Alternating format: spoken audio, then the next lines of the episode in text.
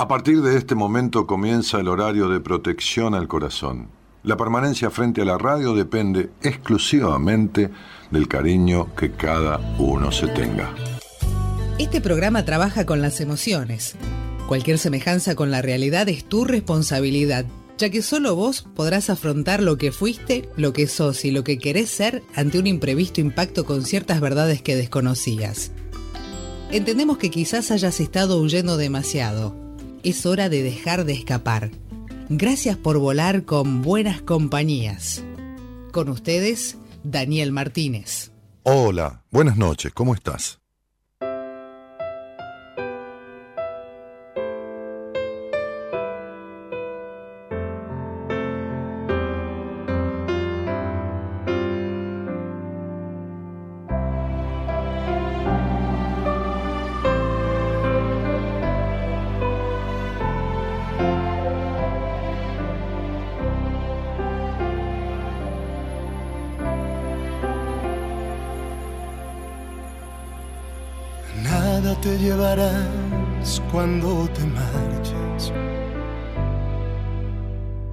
Se acerque el día de tu final.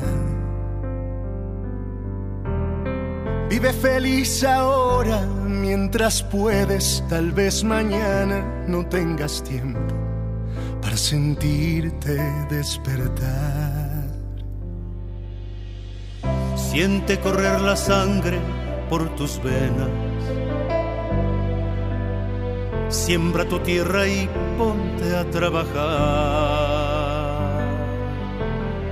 Deja volar libre tu pensamiento, deja el rencor para otro tiempo y echa tu barca a navegar.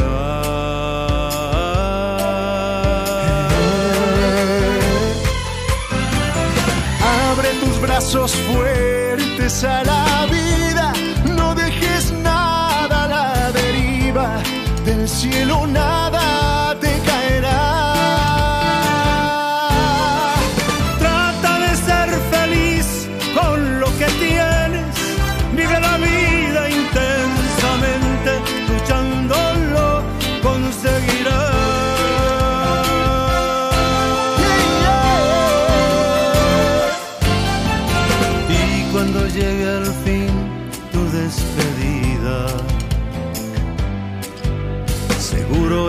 que feliz sonreirá. Por haber conseguido. Buenas noches a todos. Vive, vive intensamente, dice. Cuando llega la despedida, viste. Ah, en fin, que sea lo más digna posible, ¿no? Buenas noches a todos, gente que está en el chat, gente que está en la frecuencia de, de AM1220, Ecomedios, gente que está en, en otros dispositivos, en el, en el canal de YouTube, este, y en un aparato de radio, escuchando por AM, que hay tantos que lo hacen, ¿no? Este, y, gente que saluda aquí, Nieves, eh, Martín, Alicia, Patito, Culcuy, Culcuy, Tatiana, Mónica, Dramis, este, Amalia y Julieta, eh, bueno, y, los que se van sumando, ¿no? Este, y somos uno, los nicks que tiene cada uno, ¿no? Y Natalie, y Patricia, y Devis, y Marta, y Gabriela, que tiene un apellido de un arquero que tuvo San Lorenzo de Almagro, este, un gran arquero. Eh, en otras épocas, ¿no? Martín, otro Martín, eh, Susana, Diana, Lucía. Bueno, saludos de todos, ¿no? Este, hacía mucho no te escuchaba en vivo, dice ahí Tejada. Ah, bueno, y buenas noches, y yo saludaba también, puse buenas noches y bienvenidos, y, y aquí estamos. En fin, qué sé yo. Menos mal que estamos. ¿eh? Estamos, que no es poco, ¿no? Como decía este, recién la, canción, ¿no?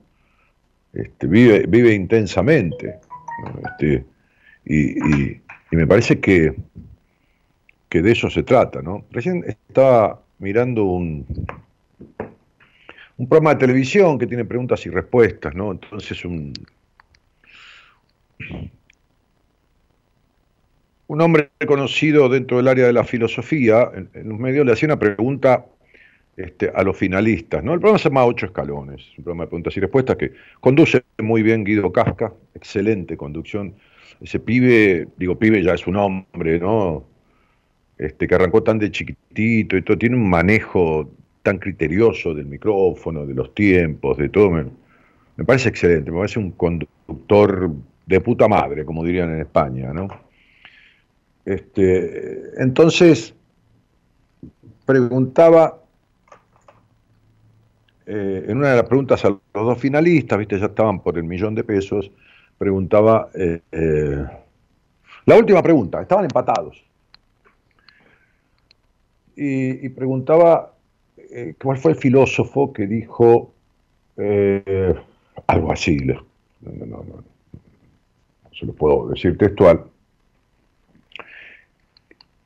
Que la mejor manera de, socavar, de, a ver, de contrarrestar, digamos, ¿no? La palabra contrarrestar no era propia de los filósofos de la antigüedad, pero lo digo a mi manera, de contrarrestar el sufrimiento es acercarse, de tener, acercarse la mayoría del tiempo de la vida al placer, al disfrute, ¿no? ¿Qué es el sentido de la vida? Porque ¿cuál es el otro sentido de la vida? ¿Qué, sentido tiene la vida? El sentido de la vida es no sufrir. Entonces, si tengo sufrimiento, bueno, trato de compensarlo, ¿no? El disfrute, ¿viste?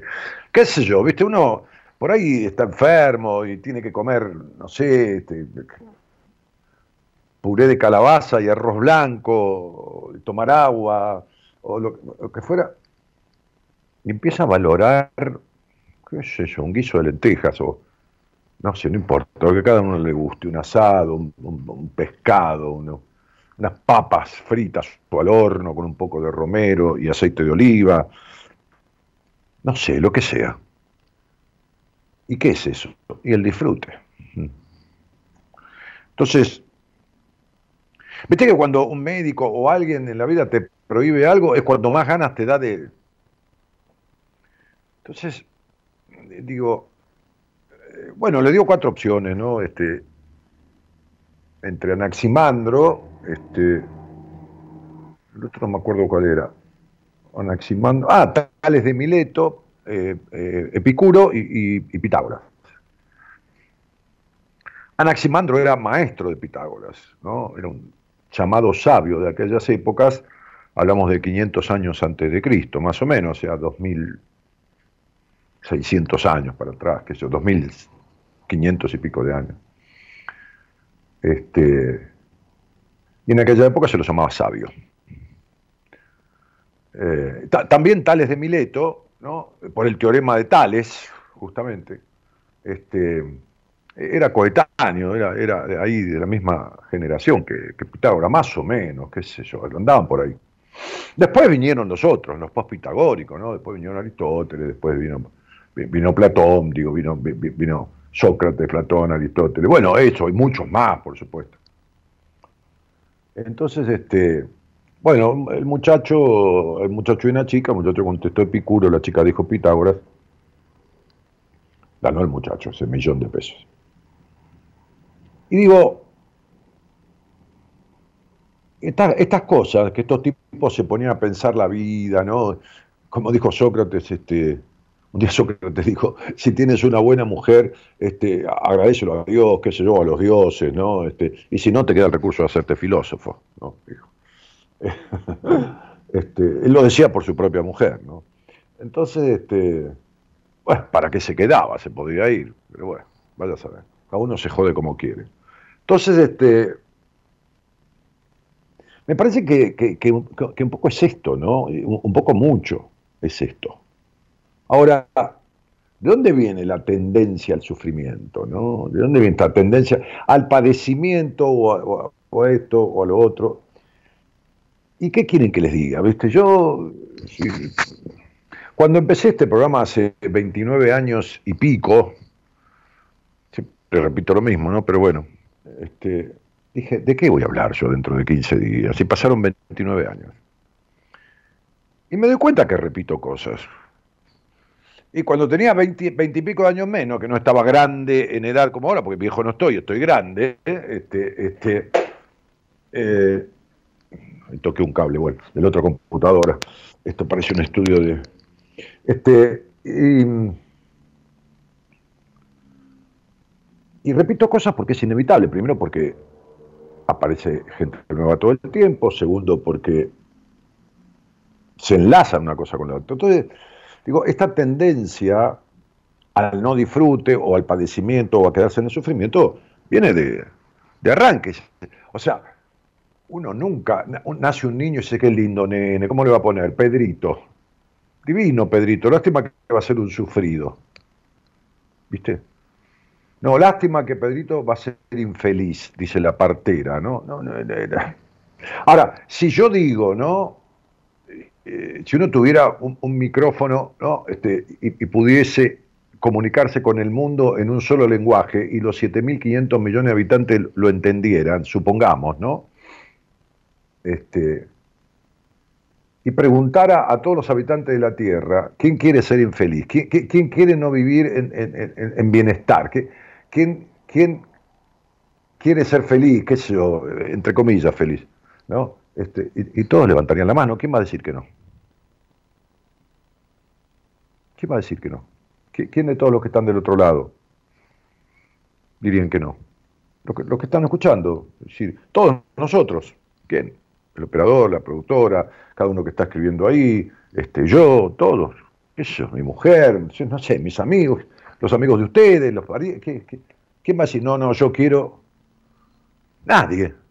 Ahora, ¿Qué sucede en la realidad? Ahí viene la cuestión. ¿No? Aquella frase de Shakespeare, ser o no ser, that is the question. Esa es la cuestión. Entonces, digo, ¿qué pasa? ¿Uno no quiere? No, que no va a querer. Uno no puede. Las personas no quieren vivir el, en el disfrute, de, está bien, con las responsabilidades también, y las libertades en equilibrio. Sí, claro, ¿cómo no van a querer? Pero tienen mal puestos los sentidos del disfrute. Hay culpa por disfrutar, no hay culpa por el sacrificio. Porque, como suelo decir, es un mandato bíblico. Ganarás el pan con el sudor de tu frente, de los niños y de los pobres está hecho el reino de los cielos. Los adultos y los ricos cagaron, se, van al infierno. Entonces digo, estas frases, que son frases de tipos que escribieron allá la Biblia, un libro de historia, que después se usa y, se usa mal, y dice, que según lo interprete cada uno de los que la difunden, y también el Corán, y también la, el, todo, el Talmud, todo. Este,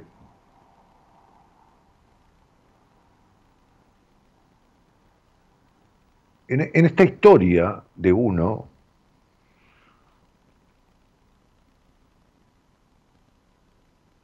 en su, en su conversión de animal humano, que es como nace un niño, porque es un animalito que no razona, a, ser humano, es un proceso que se radica, se, se, basa en los vínculos que ese niño tenga cuando crece. Y el vínculo trascendental, el primer vínculo de la vida de un ser humano es el vínculo con la madre. O con quien haga la función materna, porque si no, dice, no, mi mamá, un amigo de mi padre que yo quise mucho, que su madre murió cuando él nació. También conozco otro, otra persona, ¿no? Este, eh, de allá de mi pueblo, de Raos Mejía, del Gran Buenos Aires, que también me pongo a recordar y, sé que su madre murió cuando él nació. Pero alguien hizo esa función materna, e-, ese rol. Entonces, ¿qué pasa? No? ¿Qué pasa cuando,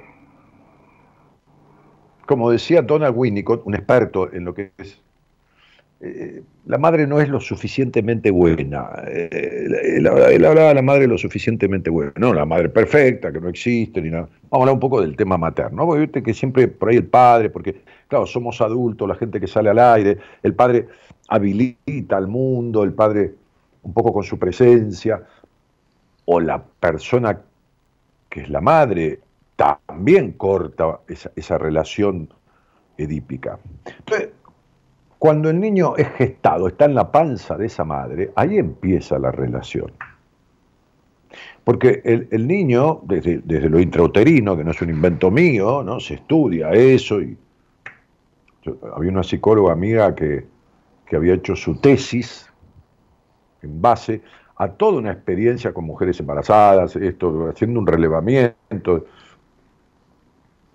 y consecuencias que después habían tenido, o mujeres que habían tenido hijos, y sus embarazos habían sido complicados o traumáticos, o en el medio del embarazo se murió alguien familiar de esa madre, y después, las consecuencias que después operaban en el hijo sucedían cuando ya empezaba a avanzar en edad. Entonces cuando, cuando un niño nace, todo lo que existe en su vida es la madre. La madre se murió, no importa, quien, lo toma, quien lo sostiene, quien lo alimenta, quien le muestra los objetos, e, esa es la madre. La madre de crianza. Se murió la progenitora, lo abandonó, lo dejó en un tacho, lo dio en, adopción. La función materna, la que lo, le da de comer, la que lo sostiene, la que lo apoya, la que lo calma, esa es la función materna. Esa, esa persona, ¿no? Muy bien. Ahora, ¿qué sucede? Esa persona tiene una historia, una historia de, a, lo mejor divina, a lo mejor con desavenencias muy fuertes, a lo mejor con conflictos y traumas, a lo mejor con un montón de cosas, viene con su bagaje de cosas. Y esta cantidad de cosas no resueltas, muchas veces en una entrevista, las mujeres, o, los, o, los, varones también, ¿no? Este, me dicen, ¿sabes qué pasa? Yo no quiero joder a mis hijos como mi padre me jodió a mí, me dice un tipo, ponele, muchacho, este, o las mujeres me dicen, me crió mi, madre que fue infeliz o fue esto, y yo, porque yo le explico, te pareces a tu madre en ciertas cosas, me dice, pero yo no quiero afectar a mis hijos, y le digo, mira, ocupate de vos, uno viene a esta vida a resolver lo que queda pendiente, nadie viene a la vida perfecta ni al hogar perfecto. Como he dicho muchas veces, el sentido de la vida es evolucionar. Así como decía Aristóteles, el sentido del trabajo es el ocio, o sea, la diversión. El sentido de trabajar tiene que ver con que lo disfruto. Bueno, me compré un, qué es eso, un helado de chocolate, me compré un anillo, no sé, una camisa. El disfrute, me, fui a dar una vuelta con el auto, tengo la plata para la nafta, le puse nata y fui a pasear. Me tomé un cafecito ahí, no sé, lo que cada uno va pudiendo como disfrute. Entonces, este, el sentido de la vida es evolucionar. nadie se queda comiendo papilla o manzana rallada, como cuando éramos chicos, y tomando con el vasito con la bombilla. Nadie se queda. Uno después se come un asado, se come unos ravioles, qué sé yo, no importa. Come vegetal, pues vegetariano, no importa. Pues va avanzando, evoluciona la comida. Bueno, lo mismo habría que hacer con lo emocional. Dice, en casa son todos carnívoros, pero yo me hice vegetariano o vegetariano. ¿Viste cómo elige algo diferente? En la comida, pero después en lo vincular, ahí ya cuesta. Ahí ya cuesta. Bueno, entonces, ¿quién hace esa función materna? Si es la madre de parir, de embarazo, bueno, es la madre progenitora y madre. O si es la madre adoptiva. O si es don Juan, que cría al niño, lo alimenta, lo sostiene y hace esa función materna. Porque lo adoptó, qué sé yo. Ese rol debe ser hecho nunca perfectamente, es imposible. La madre que quiere ser perfecta suele ser la más imperfecta de todas, este, en un sentido, ¿no? Eh, Entonces ese rol materno deja, cuando no es adecuado, deja heridas emocionales. Por, una carencia de, de, un, sano tránsito de ese rol, por una carencia de un, un amor lógico, digamos, vamos a poner una palabra, un calificativo al amor. El amor es uno solo, no hay pero vamos a, para entendernos entre nosotros, ¿no? Entonces, el amor materno es, es un sentimiento fundamental para el desarrollo sano, eh, emocional. Fíjense una cosa, ¿no? A veces yo doy este ejemplo cuando tengo una entrevista, digo, si una madre tiene mellizos, por un experimento, digamos que se, han hecho experiencias, y deja uno en una incubadora, aunque no lo necesite, no está enfermo, no tiene nada, pero deja ahí, le va a dar la teta cada dos horas, tres horas, y se lleva otro consigo, se lo lleva al otro consigo, o está cerca ahí, no importa, está a 20 metros, y al otro lo tiene consigo, tiene en el cuerpo, lo baña ella, se duerme con el nene en el pecho, lo, lo acuna. Ese desarrolla físicamente, va creciendo en el peso del cuerpo, cognitivamente, más que el que está en la incubadora, por más que vaya la madre y le dé la teta. Porque esa situación de apego, esa, esa, esa, esa unión, esa confusión, como decía un maestro que tuve en una materia, esa, esa confusión, porque el vínculo entre la madre, y repito, vamos nuevamente, o quien haga la función materna, e, es un vínculo que tiene al bebé confundido, es decir, fundido con esa madre. El bebé no, está bien, si salió del vientre esa madre, o si no salió, pero lo toma, despierta la vida y, alguien lo, lo toma, lo sostiene, lo alimenta, siente eso. Bueno, pasa con los animales. ¿Cuántos animales que no son de esa especie se ponen a tomar la teta, qué sé yo, no sé, un cachorrito de perro de una gata, por decir algo? Lo han visto, hemos visto cosas así en, National Geographic, en, todos esos canales donde se pasan esas cuestiones. Bueno, entonces, así como uno tiene que aprender a agarrarse de las tetas que le pone la vida, ¿no? Cuando, cuando la sincronía lo hace encontrar con algo, con alguien, uno, tiene que agarrarse de esas cosas que la vida le pone. De la misma manera el bebé se agarra de esa teta, no importa si es un señor, digo teta en cuanto a aferrarse a alguien, necesita eso porque el niño es un yo potencial, es decir, no es que el niño no es, es un incierto, no, no tiene certeza de nada, no razona, no, no, sensorializa, no tiene sensorial, no, no sabe lo que es sentir. Empieza a descubrir lo que es sentir cuando alguien lo toca, ¿no? Lo, lo, acaricia, el contacto con el otro, ¿se entiende? O sea, entonces, digo, este, este vínculo, esta díada, esta, esta cuestión sanamente dípica, ¿no? Porque, porque, porque el niño no importa si no le da la teta a la madre, bueno, eh, porque, porque ni es la madre o no tiene leche en la teta o lo que fuera. No sé, le da un biberón y el chico mira a esa madre y en los ojos de esa madre, cuando lo mira, que lo tiene ahí y lo está mamantando o dándole la comida en una mamadera o lo que el niño empieza a confirmarse porque no, es, como si fuera un, un algo, no un alguien que no, no tiene noción de nada. Entonces la madre es fundacional en la vincularidad, es fundacional en la vincularidad, porque por eso hablamos de la madre lo suficientemente buena, suficientemente buena, ¿no? Entonces, por supuesto me anoté cosas, entonces digo, eh, criarse con una madre emocionalmente ausente, puede estar presente, pero emocionalmente ausente, ¿no?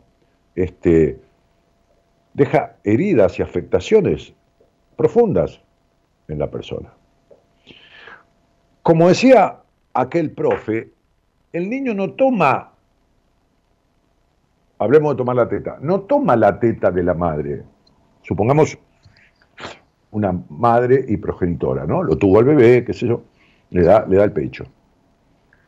No toma el pecho de la madre, el niño toma su pecho. Por eso digo que está confundido, es decir, fundido con la madre. Porque lo he dicho muchas veces, por supuesto, porque, porque estando siete, ocho, nueve meses en el vientre, cuando sale, no tiene noción de separación. O sea, el tipo sigue, ¿no? Es como si ustedes están eh, qué sé yo, este, este, 15 días en, una caverna o encerrados en una habitación sin luz. Cuando salen, no tiene claridad la luz. Bueno, imagínense ocho meses, ¿no? ¿no? hablemos de luz. Digo, ocho meses unido a esa madre. El nene no, no, no respira por sí mismo, en el sentido recibe oxígeno a través de la madre, la comida, no tiene que esto, tiene la misma temperatura, casi siempre la misma temperatura, está en un mundo ideal sale, hay ruido, hay luces, tiene frío, lo levantan, lo bajan, lo tapan, lo bañan, lo esto, lo, el tipo no quiere saber nada de esto. Es una, la crisis más grande, digamos, de la vida prácticamente es el nacimiento.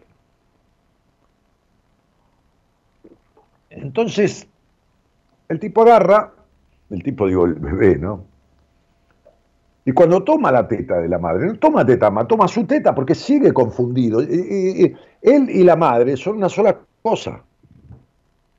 Él y la madre son una sola cosa. Eh, eh, así siente el niño. No tiene noción de separación. Después empieza a adquirirla. Por eso el tipo lo dejas ahí y llora como un marrano. Lo pones ahí. ¿Qué te pasa? ¿Entendés? Vos tenés nueve meses a, 36 grados de temperatura a un adulto y lo pones ahí a, 3 grados bajo cero en la calle. El tipo se va a entumecer y si pudiera lloraría como un niño de frío ahí, de, de, de, desamparado. Muchas madres profesan ese, ese, afecto, cariño, amor coherente por sus hijos, ¿no? Porque Digo, digo amor coherente, vamos a poner calificativo al amor para entendernos, ¿no? Un vínculo coherente, amoroso, digamos. Este, no absorbente, porque el verdadero amor libera, o sea, acompaña al otro a ser sí mismo. No sobreprotegido, ¿no? Como, como si se criara en una, en una, como Michael Jackson, en una carpa de oxígeno, ¿no? Metido ahí adentro, como si fuera una sobreprotección, acaparador, la madre que acapara, que esto, que lo otro, ¿no? Porque, porque esa madre no es solo responsable de alimentarlo, también de cuidar, de sostener, ¿no? lo que se llama holding en inglés, el sostenimiento, de, de enseñarle, de mostrar los objetos. La madre nutre, muestra los objetos, sostiene y protege. Entonces el vínculo madre-hijo, quien haga la función materna, repito, es fundacional en muchos sentidos. Es el vínculo primero de la vida, dura un tiempo, ese, ese aferramiento, esa, ese apego tan fuerte, casi único, dura como tres años. Sí, puede andar el padre por ahí, la tía, la abuelo agarran, esto, pero el tipo es un tiempo largo que, queda ahí, ¿no? Este, enganchado, conectado, ¿no? Eh, este, este, vínculo empieza a desarrollarse, como decía, mucho antes del nacimiento. Es el primer contacto de la vida con, con, un, con un ser similar a uno, ¿no? sin embargo, este, aunque sea un tema medio tabú, viste que el Día de la Madre y las madres hay que amarlas y eh, el mandamiento honrar padre y madre, ¿de qué me están hablando? No? ¿Qué, es esto? ¿Cómo a generalizar los vínculos, no? O la conducta humana, no se puede generalizar. Entonces, no todas las madres son adecuadas o lo suficientemente buenas en su rol o con sus hijos hay madres que no comparten la idea de la, maternidad eh, en un amoroso, eh, como, como, un amoroso logro, ¿no? Sino que las afecta negativamente, hay efectos posparto, traumáticos, ¿no? Este, que se arreglan, se superan, o no, muchas veces. lo que les sucedió de parir, lo tienen como una cosa traumática, este, son incapaces de mostrar cariño. Yo, yo tenía una paciente que decía, mira, yo a mi hijo lo cuido, yo, yo, atiendo sus necesidades, pero no lo trato mal para nada, pero yo no, no, no, puedo darle cariño, no, no puedo darle... No puedo, no me sale, qué sé yo. Este, y entonces no, tienen capacidad de mostrar afecto, cariño, ¿no? Este, muchas veces hay madres que incluso quisieran volver el tiempo atrás y cambiar la decisión de haber tenido ese hijo, es decir, no tenerlo. Bueno, dejemos de lado a aquella madre que, lo deja en la puerta de un hospital o lo, regala o lo, vende o, lo, o esto o lo otro. Y no estamos juzgando a nadie, por favor, estamos describiendo situación, el caso de cada uno, vaya a saber qué. Hay niños que fueron criados como hijos de la abuela, porque el embarazo prematuro de la, del adolescente se vivió con vergüenza en la familia, la guardaron a la nena cuando estaba avanzando su panza, la hicieron tener y los crió la madre como si fuera hijo propio. Y ella quedó como hermanito como hermanita. La madre verdadera, la, adolescente, quedó, quedó en la familia como hermanita del niño. Pero hermanita, hermanita. Este, este, y, los niños le dicen mamá la abuela y creen que la madre. Bueno, todas estas cosas, todas estas distorsiones, todas estas cuestiones. Hay madres que quisieran volver el tiempo atrás, como decía. las consecuencias en la vida adulta de crecer con una inadecuada función materna, inadecuada, distorsionada, pueden ser jodidas, jorobadas, muy afectantes. Porque la ausencia de, esa, de, las características coherentes, este, lógicas, sanas de ese, de, ese, vínculo, ¿no? Este, me escribía yo por ahí, eh, deja secuelas importantes en el desarrollo y la personalidad del individuo, en el tránsito de las etapas de su niñez, de su prepubertad, de su pubertad, de su preadolescencia, su adolescencia. Una madre amorosa, amorosamente adecuada o, adecuadamente amorosa, este, funda en el niño una sensación de, sentir apoyo y de sentir comprensión. Este, ese niño aprenderá, incorporará la idea de que las relaciones entre las personas son afectuosas, con posibilidades de tener relaciones estables, no hablo solo de relaciones de pareja, ¿no? Este, como que el mundo es un lugar para ser explorado relacionalmente y vincularmente, ¿no? Hablo de eso. Después, hay otra cuestión que es la función paterna, la función que hace el padre, para otras cosas de habilitación al mundo, ¿no? Porque ese niño que tiene una madre amorosamente adecuada o adecuadamente amorosa, terminemos con la madre perfecta, que no existe, vuelvo a repetir, tiene un apego seguro, lo que se llamaría un apego seguro, un, sano apego. Este, porque fue lógicamente cuidado, con, una morosidad coherente, sabe que puede contar con el apoyo de su madre, pero, no el apoyo de mamá, me das plata o tomar una cerveza. No, no, otra cosa. Eh, estamos hablando del niño. Ese, aparato psíquico que gobierna tu vida después se forma en los primeros 10 años de vida, 9 años. ¿Entendés? No es dame plata que me cambio el auto. No, eso es después. ¿Qué es eso? No tiene que ver con eso. Entonces, el apego seguro funda relaciones vinculares claras de, ese hijo o esa hija, bueno, no importa, este, quien sea, no, es una cuestión de género, consigo mismo, este, este, Puede la madre tener un vínculo distorsivo, a lo mejor con, su pareja, con el hombre, con el padre del niño, se separa, funda en el niño la idea de que cuando no, hay una amorosidad, una cosa coherente, termino, no sostengo vínculos enfermizos, no nada. O sea, da seguridad vincular a ese niño. Ahora, cuando el apego es inseguro, los hijos de una madre no amorosa, de una madre distante, en emocionalmente inestable, desarrollan un apego inseguro, que puede ser ambivalente, e, evitativo. Entonces, ese ser humano una de las cosas que va a padecer es dificultad para establecer límites. A menudo los hijos atrapados en la falta de amor de la madre se convierten en personas complacientes en las relaciones adultas. Eh, necesidad de aprobación. Porque generan una baja estima. Porque tienen miedo al rechazo. Y, y tienen una gran inseguridad y carencia afectiva.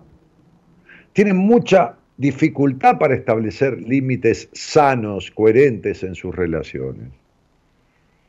Les queda, estas madres no maternalizantes de manera lógica, amorosamente adecuada o adecuadamente amorosa, dejan este, baja inteligencia emocional, el niño se convierte en un razonador.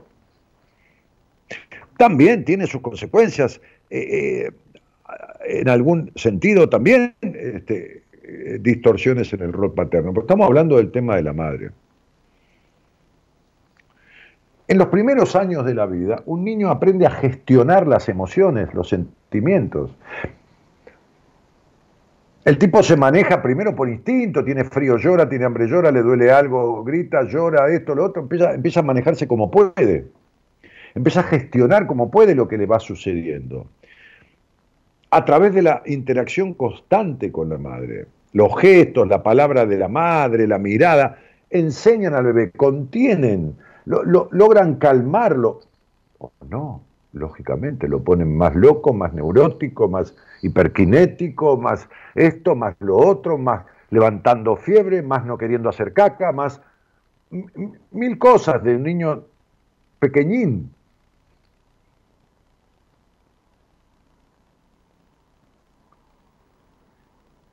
Y en el transcurso de un poco más de años, un poquito más de añitos, tendrá un rol fundamental la madre en, el propiciar, en a ver, en el hecho de que los hijos eh, aprendan a expresar sus sentimientos, sus emociones, eh, lo que les pasa, nombrarlos, poder decir, aprender a identificar y manejar eh, miedos o, emociones negativas. Al tener una madre emocionalmente distante, hipercrítica, por ejemplo, rígida, censuradora, poco fiable, o esta madre, esta madre niña, niñada, ¿no? Este, el hijo aprende que las relaciones afectivas son peligrosas, inestables que el hecho de la, confianza es, no hay, hay un poco y, después se baja esa confianza y después se, es, es como efímero, como algo que no puede sostener. Y genera falta de confianza en los demás también. Generan estos hijos de madres inestables, negadoras, exigentes, exageradamente acaparadoras, etc generan una sensibilidad extrema, tienen miedo al rechazo. Este, eso es lo que suele dominar el mundo interno de quienes no recibieron esa, digamos, esa coherente cuota sistemática de, lógico amor materno. Este, aquellos que están acostumbrados a ser denostados o criticados constantemente por, por la madre, este, cualquier comentario de los demás, hasta el comentario más inofensivo, les afecta de una forma negativa. Son individuos que les cuesta resaltar sus virtudes. Estos son los individuos que tienen madres frías, este, distantes, eh, es como si internalizaran, interiorizaran todo lo, malo que, escuchan en esa, en esa niñez. Y cuando adultos son incapaces de, ver sus propias cualidades, ¿no? Sus propias. Hoy me decía eh, una paciente con, una madre bastante dramática, melancólica, eh, sufrida, ¿no? Este, este, me decía, ¿y sabes qué? Este, me puse a negociar esto, ¿no? Porque eh, un tema comercial, ¿no? Este, y le dije a la gente de esta empresa, ¿no? Le dije, bueno, a mí me han tratado mal porque ustedes primero esto, después lo otro, que acá, que allá, que todo, no, y se plantó, ¿no? Y después la llamó el gerente, le dijo, mire, discúlpenos, este, vamos a tener este, una, una condescendencia en el valor de tal cosa con usted, porque esto, por lo otro. Entonces, bueno, le dije yo, ¿no? Le mandé un WhatsApp, me contaba eso por, por el celular. Este, bueno, le dije, estás empoderada, ¿no? Entonces, Claro, porque, porque tenía una relación de apego inseguro con su madre, ¿no? Y por otro lado, un padre súper exigente. Si una madre floja, un padre súper exigente, una madre dramática, no feliz, o no en bienestar. Este, entonces la tipa fue generando confianza en ella misma, pero no la tenía. No se animaba. Y, por supuesto, eh, eh, digo, no por supuesto, digo, para que entiendan, estudió una carrera, se recibió en una universidad importante, todo, no es que le falta intelecto. No, como les decía, tiene baja inteligencia emocional. Entonces, cuando adultos son incapaces de, utilizar las, estas herramientas que trajeron de chico, porque no le fueron cultivadas, como semillas no cultivadas. La, madre, eh, eh, rígida, distante, este, exigente, este, eh, eh, no lógicamente amorosa, extremadamente sobreprotectora. La, madre distorsión, con, función, con una función materna distorsiva, ¿no? de, lo, medianamente lógico, este, genera todas estas cosas. Son desvalorizados estas personas, estos hijos, porque muchas veces alcanzan un objetivo y, y lo sienten como un, eh, un, resultado del sacrificio o un logro que fue casualidad, que les salió de casualidad. No. Al no tener el reconocimiento de esa madre, que funda mucho de la confianza en el niño, después les cuesta reconocerse, les cuesta valorarse, porque sintieron la desvalorización. Son distorsiones estas que dejan huellas y que perjudican este, en, casi todos los ámbitos de la vida. Eh, eh, son pinceladas de, esta cuestión de las cuales quería hablarles. Este, porque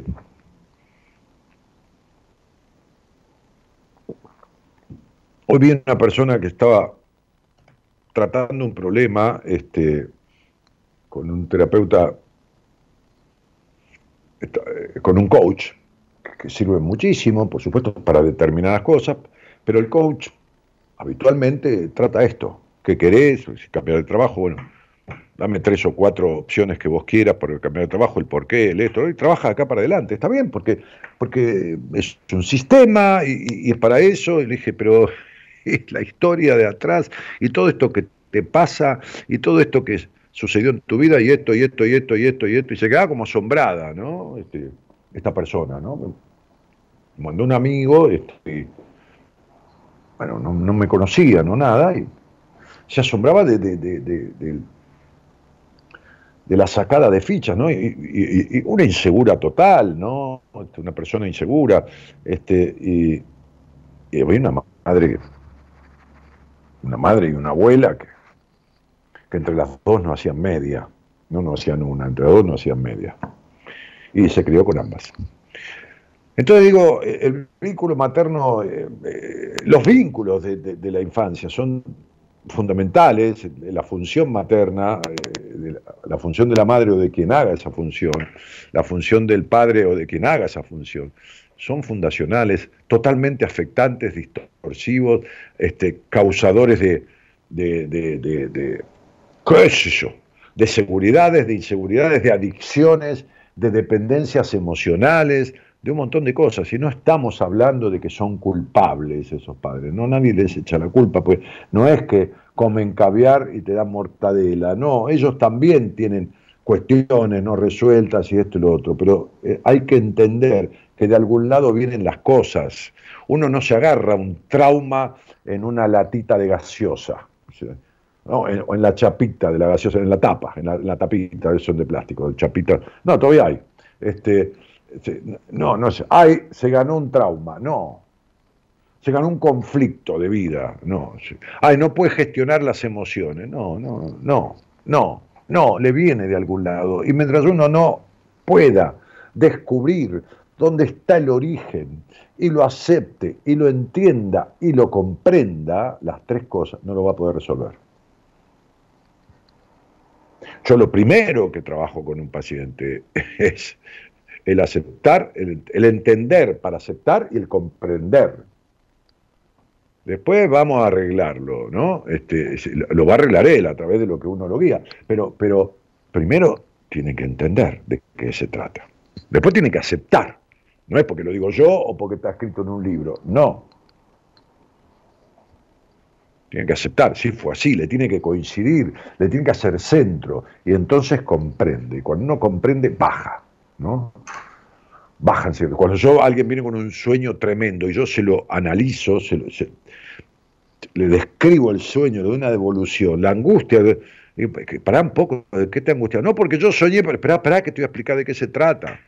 comprende, baja, baja esa angustia, a lo mejor el sueño era positivo, pero uno interpreta lo que quiere. Esta cosa pusilánime, negativa, de, de, la, de, las faltas de confianza en sí mismo, ¿no? La, cosa trágica, la cosa tiene mucho que ver el vínculo materno con eso.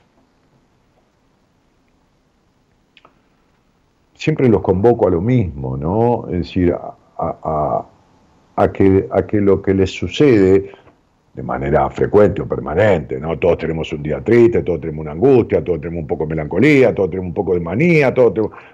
pero lo que está casi siempre subyaciendo ahí, y es anómalo y es perjudicial, se arregla tienen que entender de dónde viene, aceptarlo, y, eso da comprensión y alivia. Y se tramita y se resuelve. Vínculo con la madre. Todo un tema, todo un tema del cual también, no voy a hablar de esto ni extenderme, ya lo cierro, tiene mucho que ver la sexualidad, los conflictos de las mujeres con el sexo, con la libertad, las eyaculaciones precoces, fundamental. El 95% de las eyaculaciones precoces de los hombres tienen que ver con el vínculo con la madre. Entonces, este, bueno, hay después una conjunción de este vínculo con la madre, por supuesto, y está también el padre, pero bueno, hoy no es tema, ya alguna vez lo hemos hablado, en algún momento volveremos a hablarlo.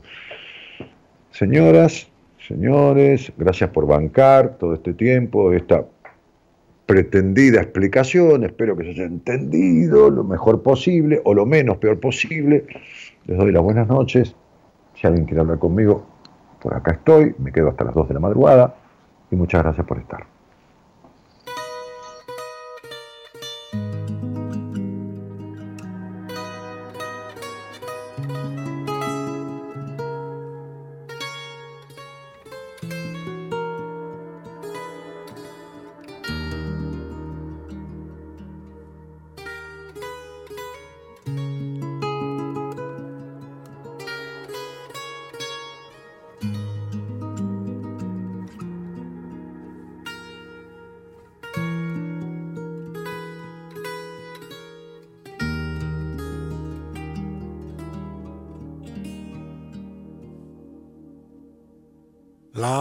Es un juego de azar donde apostar a ciegas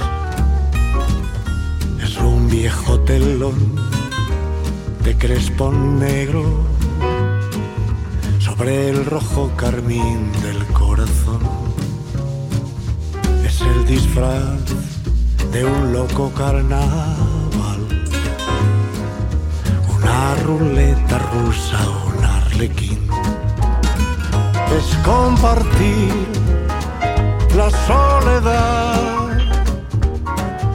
con unas cuantas gotas de humor, buscar la luz tras la tormenta gris, borrar la nube que te oculta el sol, es compartir la soledad. Con unas cuantas gotas de humor, buscar la luz tras la tormenta gris, borrar la nube que te oculta el sol. La vida es a veces levantar y tropezar de nuevo mirarte sin pudor en el espejo y ver cómo te sientas sonreír. La vida es lo que prefieras tú, según lo que te dicte el corazón. Es un rincón donde esconder risa y las heridas del amor. Es apurar la copa del amor, brindar por la felicidad, es compartir la soledad con unas cuantas gotas de humor, buscar la luz la tormenta gris borrar la nube que te oculta el sol.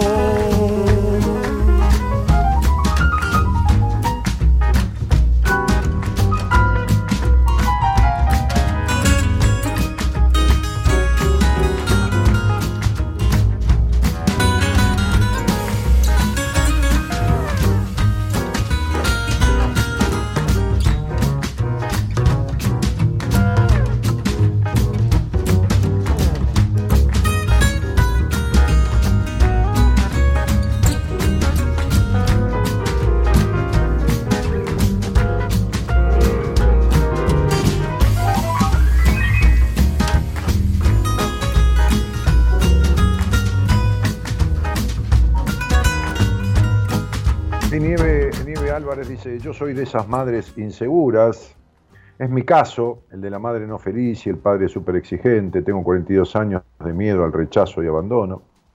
Este, gracias, lo estoy trabajando. Este, Patricia dice, ¿uno puede replicar esa relación con una pareja? Sí, por supuesto. Quisiera saber a qué te referís de, de todo lo que hablé, ¿no? Quizás, si querés, mandás un WhatsApp al teléfono que está ahí en pantalla y, y me lo explicás y yo trataré de darte una devolución o de explicarte lo que no tengas claro si es que puedo, ¿no? Este, por lo menos lo intentamos, que, ya es algo. Este, Anabela que saluda, este, Marta que dice, mi madre tuvo buena relación conmigo, es más, fue padre y madre, nunca me exigió en estudio y me dio a elegir, parecía débil pero nada que ver, era muy fuerte, bueno, me alegro, Marta, este, vos verás.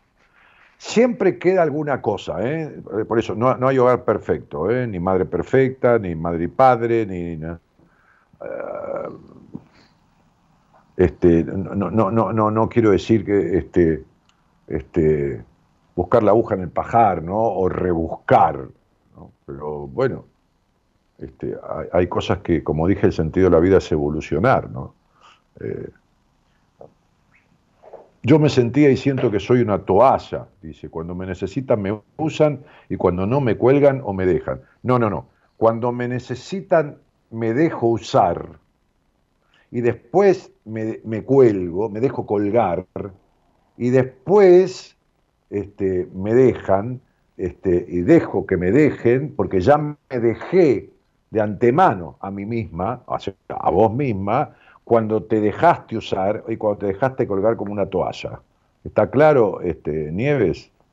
Nadie cuelga al que no quiere ser, colgado, ni nadie usa al que no quiere ser usado. ¿eh?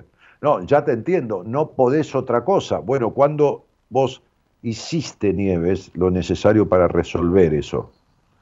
¿O qué hiciste para resolverlo? Porque si estás esperando que venga alguien que se dé cuenta que sos tan buena y tan esto y tan lo otro, y te saque del sometimiento y te saque del toallero, estás colgada ahí de la toalla, del, del, toallero, digo, como una toalla, este, entonces no va a suceder. Para nada va a suceder. Este, Sergio Campo dice cuánta verdad. Williams, Wala dice Capo Dani. Este, Mariela, que también, Mariela Gómez que también saluda, dice, cuánta claridad me trajiste hoy, Dani, gracias, dice, somos uno. Este, a mi novia la abandonó su madre, ahora ella tiene miedo al abandono. Bueno, pero lógico. Sí, sí. Este, en fin. Hola, a ver cómo se llama, que me dicen aquí. Eh, Jessica. Hola, Jessica. ¿Cómo andas, Dani? Bien. Bien. Sí. Bueno. Sí.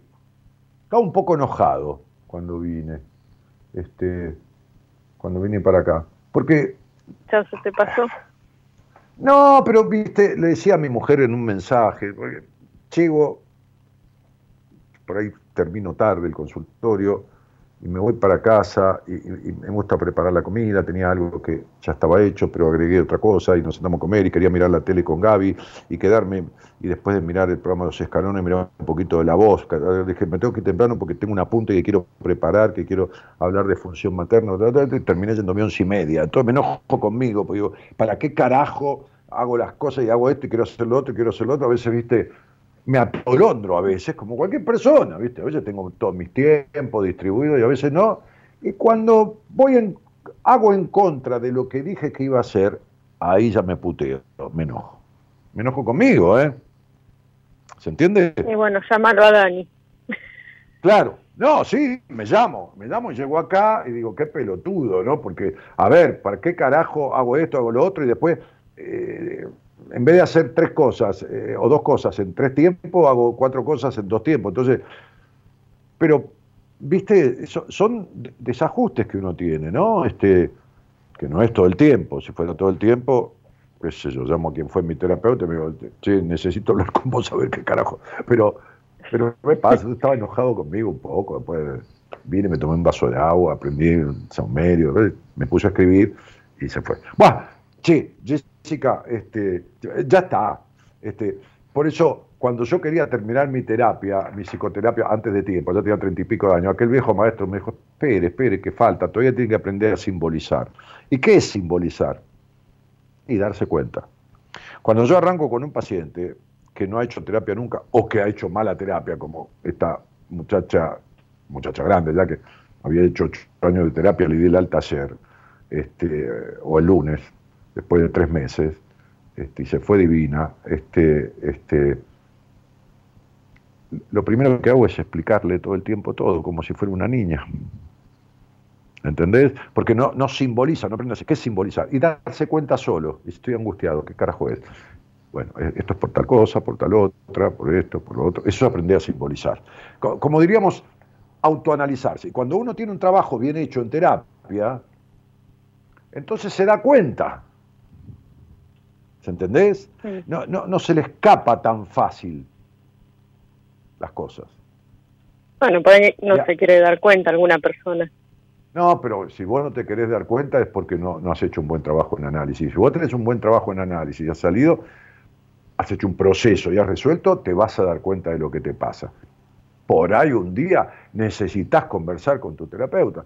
Yo me agarré, una, me, me agarré un hábito nuevo ahora, ¿no? Un hábito nuevo que cuando le doy el alto, como mis procesos son muy rápidos y ágiles y, y, esto y lo otro, ¿no? Este, como un tipo de casos que, y tengo toda una forma de trabajar, que, ya no le digo, bueno, mira, digo, vamos a hacer una cosa, anda, cerrá con Marita, avisale que hemos cerrado este proceso, así no te cobra más honorarios, que te cobra mensualmente, qué sé yo. Este, pero dentro de un mes, un mes y medio, entre uno y dos meses máximo, me ves en una sesión. ¿Entendés? Sí. ¿Por qué? Y porque cuando el vínculo es tan fuerte con el terapeuta, tan, tan cotidiano, tan de vuelta, que, tan que nos escribimos, que se hace falta hablamos, que esto que es constante, que no es una sesión semanal, se genera todo un, hábito sano, por supuesto, pero una costumbre, y después uno queda medio, viste. El otro día le, le estaba conversando, Sí, estaba conversando sobre el alta de una paciente y me, me, está corriendo un frío por la espalda. y le digo, no te sientas abandonada, yo estoy acá, vos tenés mi teléfono. Y me dice, sí, es lo que estoy sintiendo. No, le digo, yo estoy ofreciéndote para que vos pienses que has evolucionado tanto y que hemos resuelto cosas que hemos visto en la primera entrevista. Y, y yo no, no puedo tenerte... vos fuiste estafada de chica, no importa emocionalmente, yo, no puedo, yo tengo que cuidar tu, mínima sensación de estafa. Yo no puedo tenerte pagando un honorario por algo que ya no está. ¿Entendés? ¿Para, qué? Para que me cuente, ay, me fui a comer con mis amigas, una clase de tango, ay, tú, me conocí un tipo macanudo, que, ¿entendés? O sea, no hay problema, mañana querés tener una sesión conmigo, le digo, la ves a Marita y le pagás una sesión, pero no estás pagando una cuota de una, de una atención mensual constante cuando no lo es. Yo siento que. Entonces, lo primero que tengo que cuidar es toda esta cosa que, traumáticamente te quedó en tu, en tu historia de esta estafa emocional. Y me dijo, no, no, te agradezco tu sinceridad, tu honestidad, Dani, sí, sí, te entiendo perfectamente. Entonces anda en paz, que si me necesitas me tenés.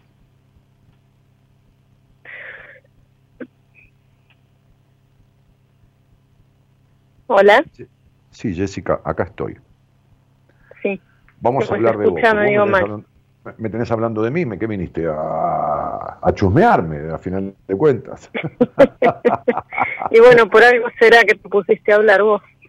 no, ya lo sé, muy bien, muy, bien contestado, muy bien, muy bien. Bueno, Jessica, ¿de eh, dónde sos? De Mar del Plata. Mm, qué lindo. Eh, yo ya mm, he hecho una consulta personal con vos, eh, pero bueno, tengo que, que trabajar otras cosas antes de ir con vos y, acá estoy. ¿Antes de venir conmigo? Sí, antes de retomar. Eh, pero, pero ¿cuándo hicimos esa, No, hace, hace años, hace años. ah, o sea, vos querés arreglar todos tus conflictos antes de venir a, a tratarte conmigo, bueno, no, no te va a hacer falta. No, no, no, pasa que tengo que, hay, hay que tratar algunas cosas primero y en eso estoy trabada. Hoy justo hablaste del tema materno y casualmente leí el, el posteo que hiciste y bueno, y ahí es donde estoy trabada, que no sé si es una cuestión de capricho mío, de inmadurez o que no quiero madurar o no, qué. Eh, Jessica, es una cuestión de las vueltas de tu vida. Pero vos, vos tenés más vueltas que una calecita. ¿Cómo me vas a Claro, pero ese es el tema, que no me bajo de la calecita, no me quiero bajar ah, sin agarrar del pony. Entonces no, me vengas a decir que vos tuviste una entrevista conmigo y que tenés que arreglar un montón de cosas para volver. No vuelvas nunca, a mí no me tenés que justificarte, pero estás, estás en un laberinto, me estás diciendo que tenés conflictos que vienen de, de toda tu historia y que estás esperando resolverlos, pero si, ¿cómo los vas a resolver? Si vos no te dedicas a esto y aunque te dedicaras no puedes trabajar contigo misma. Claro, yo he hecho todo tipo de terapias ¿ah? y, vos hoy hablabas de que hay que comprender y todo esto que, decías, ¿no? Entonces, bueno, a mí toda la cuestión del vínculo materno mm, lo he visto en terapia, me lo han hecho ver, eh, me lo has dicho vos, me lo han dicho otros terapeutas no, del no, equipo, no, llamado... No, una cosa, ¿cuántos años de terapia tenés encima, Jessica? 2000. No, no, 2000 no. Y desde los 13 años que voy vengo distintos terapeutas y tengo 42. Muy bien, muy bien, perfecto. Tenés 29 años de terapia. Ok, de acuerdo. Muy bien. Habrás tenido 7, 8, 9, 5 o 10 terapeutas, ¿de acuerdo? Sí, y además todos los otros procesos eh, Sí, bueno, tipo talleres eh, y demás. discúlpame, exceptua- exceptuame de ese grupo. Yo nunca fui tu terapeuta. Nunca. Y es, es causal, no casual, que te quedaste 29 años en terapia y conmigo tuviste una charla y saliste cagando, como mono que pisó pucho. ¿Entendiste? Porque el tema más profundo, arraigado y más conflictivo y traumático de tu vida, que viene justamente del vínculo con tu madre, con el cual, por supuesto, tu padre colaboró, ese, ¿Cómo? no lo- ese conflicto, esa, ese trauma, ese aspecto, el menos desarrollado de tu existencia, no lo resolviste nunca. Es el único que tenés que resolver y el único que no resolviste en terapia. Y por eso te fuiste rajando cuando me viste a mí. Porque metí el dedo en la llaga y vos que transitaste la vida por 10, 15 o 18 terapeutas, conmigo saliste cagando. ¿Entendés? Y conmigo tenés 70 mil vueltas. Entonces yo no te atendí. Yo te vi una entrevista y te expliqué.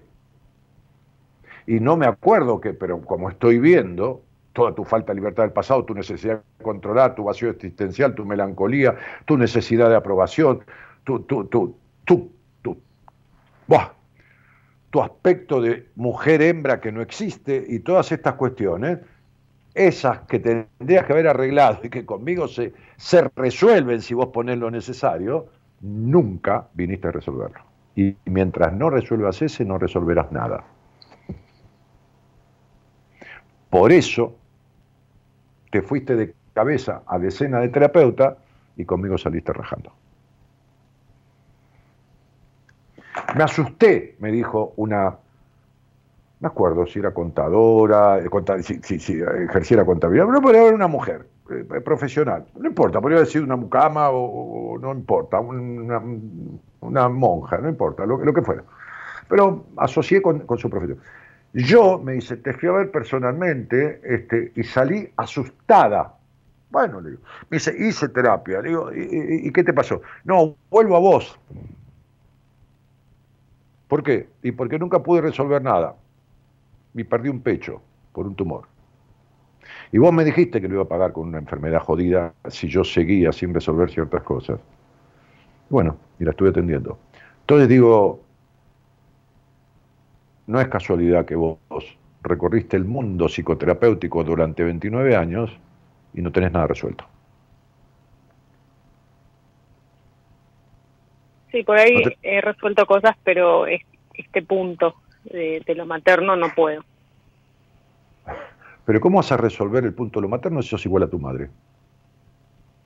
Si, sos igual que ella, ¿cómo querés resolverlo? Entonces preguntale a un hincha de boca que es hincha de boca, como el otro hincha de boca, que resuelva el conflicto. ¿Ves? El tipo quiere ser hincha de boca, no quiere dejar de serlo. Y vos no querés dejar de ser igual que tu madre.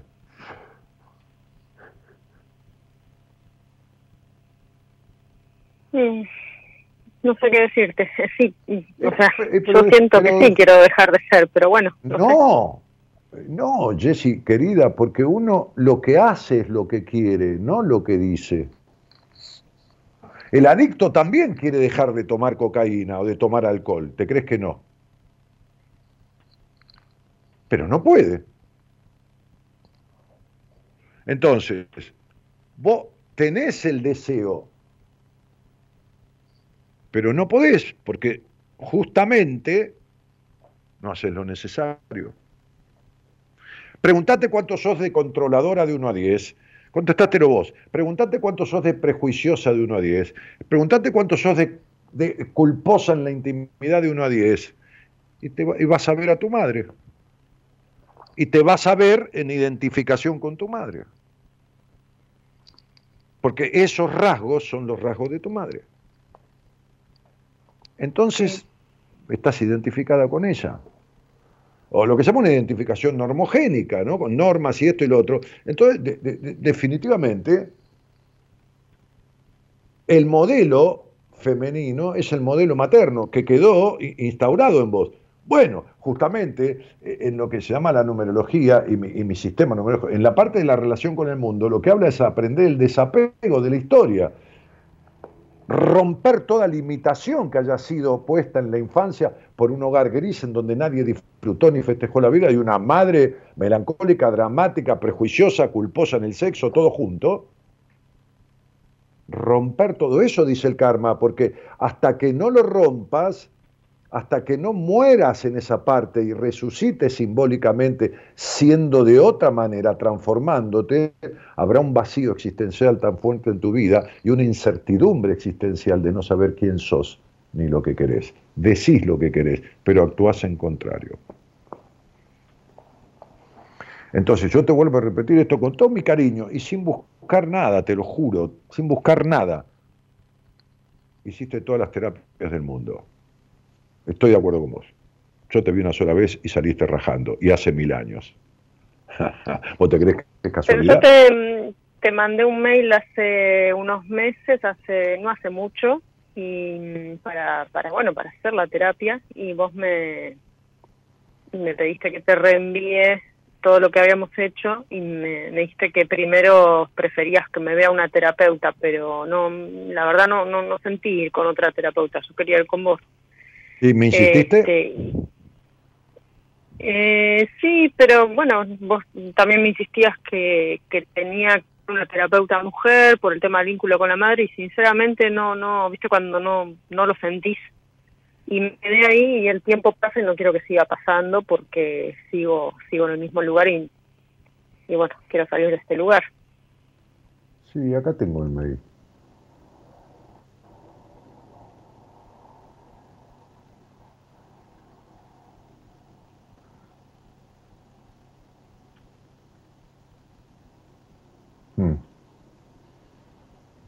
Sí, lo que pasa es que cuando yo te sugiero hacer un laburo con una mujer que sea totalmente diferente a tu madre, como el primer vínculo de la vida tiene que ver con la madre, lo que estoy tratando es de poner una imagen, como digo siempre, tomar de otra teta, en el sentido simbólico de la palabra, y, y hablar con esa terapeuta de mi equipo, que no es cualquiera de las mujeres, es alguna que en especial yo sienta que es adecuada para esto, y decirle, mira, acá la espero, te la doy, porque esto, porque lo otro, porque lo de acá, porque lo de allá, porque necesito que la mina tenga un contacto de energía con una mujer totalmente, diametralmente puesta a su madre. Es como envaginarte, ¿entendés? Meterte para parirte, porque justamente tenés un karma entre tu primero y segundo nombre, que es un karma dado por el número 13, que no importa, en la, carta de, del tarot es la muerte, pero, pero, pero ¿por qué? Porque esa, esa situación kármica que produce ese vacío existencial habla de la necesidad de hacer una muerte y una resurrección. Y en ese reparirte, mi idea, menos mi idea, y con, toda honestidad, por supuesto, porque yo, yo, que busco, y que, el otro que tiene el quilombo lo arregle. Este, este, yo vivo igual si lo arregla o no lo arregla, pero si viene a mí lo que, lo que trato es hacer lo mejor posible para que lo arregle, busco que haya un contacto y un vínculo verdadero, profundo con una mujer que simbolice todo lo contrario que la mamá. Todo, ¿eh? de punta a punta, todo lo contrario, en todo sentido. Y me quedo acá, ¿no? Me quedo de reserva, ¿no? La otra vez una, una terapeuta de mi equipo que fue paciente mía me dijo, Dani, ¿te acordás que me habías mandado? Bueno, llegué hasta acá, está mucho mejor, pero tal tema me, se trabó y no puedo salir. Mándamela, le dije. Y a los 40 días le dije, mirá, le reenvié la historia clínica y le dije, mirá, ya está resuelto. Entonces, pero hizo todo un trabajo ella, este, este, este, digamos, iniciático, ¿no? Este, que, que, que, digamos, como cuando uno adoba un lechón, ¿viste? Y lo deja adobado, y le pone y le pone esto, le pone manteca, todo demás, hice todo el trabajo de la mina esta de adobarla. Y yo agarré y la, la horneé, ¿entendés? Bueno, ¿qué crees que diga? Pero vos tenés una vida, Jessica, a ver, que es de marchas y contramarchas eternas. Sí, con los tipos, con todo esto, con la plata, con el trabajo, con, con todo, ¿viste? Con todo. Es una tragedia griega. Sí. Bueno. Entonces yo no tengo, qué sé yo, antipatía con vos, ni nada que se te parezca, ni... Alguna vez, hace un tiempito, hicimos un laburito, eh, nos conocíamos de años atrás, pero dije, no, no, mina hay que reparirla. Entonces digo, hay que, hay que ir a las fuentes, hay que ponerle una madre, una madre, una madre con los ovarios bien puestos, una madre con, vida, con mundo, con, con, todo, con todo. Bueno, esta fue mi idea, qué sé yo, yo. Al contrario, ¿viste? Es un acto de, honestidad, ¿viste? No es, ah, bueno, ¿qué tal? ¿Cómo te va? Sí. esto vale tanto mientras pague esta boluda, a mí qué me importa, quiere atenderse conmigo. No, no, no, no. Para estafar, me pongo a estafar bien y me armo una estafa y me gano un millón de dólares, ¿viste? No, no, a, cagando gente que sufre. Tampoco haría lo otro, porque no lo he hecho y tuve oportunidad. Y, eh, en la vida, con, yo manejé una empresa de construcciones y todo por poco termino fundido por pagar las deudas este, este, de, de, hiperinflación, así que si no lo hice cuando podía ser, haber hecho fortuna, eh, menos lo voy a hacer con una persona que está padeciendo y recurriendo a mí con, con los recursos que tiene, ¿no? Entonces, pero bueno, quédate pensando, Jessica, quédate pensando y fíjate, quédate pensando. Yo sugerí eh, eso. Y, viste, entre vos y yo como vos sos las del conflicto eterno y yo me quedo con mi pensamiento, ¿qué querés que te diga? ¿Entendés? O sea, no me voy a quedar con tu opinión o tu consejo o tu decisión, yo me quedo con la mía, porque la que tiene el problema que no soluciona sos vos, ¿entendés? Sí, sí. Entonces yo, no, yo no puedo seguir tu, ah, no, pero yo quiero que me atienda, y, pero no, ¿viste? y, pero no, no es que yo no te quiero atender, es que yo creo que lo mejor para vos es otra cosa. Entonces, ¿qué, voy a hacer? ¿Voy contra lo que yo creo? está bien, por ahí te, te lo quería preguntar y por eso también te llamé, porque, bueno, me, trabé ahí y, bueno, me quiero destrabar. Así que... Sí, viste, como hoy sí, bajaste de Tacalecita, que tiene vueltas y marchas y contramarchas, idas y venidas, y no importa si te quedas en Malprato o te vas a Córdoba, estás siempre en el mismo lugar interior. Sí, sí. Y vos fijate, ¿viste? Fijate. Y cualquier cosa me escribís, ahí tenés el mail, ahí, ahí, ahí googleé, yo tengo en este momento 27.317 mail. Y hay cuatro, eh, que son los últimos tuyos, son 26 de marzo, 11 de abril, 11 de abril, 16 de abril, ¿no? Este, que me mandaste copia del 2013, que es cuando yo te había visto. Sí.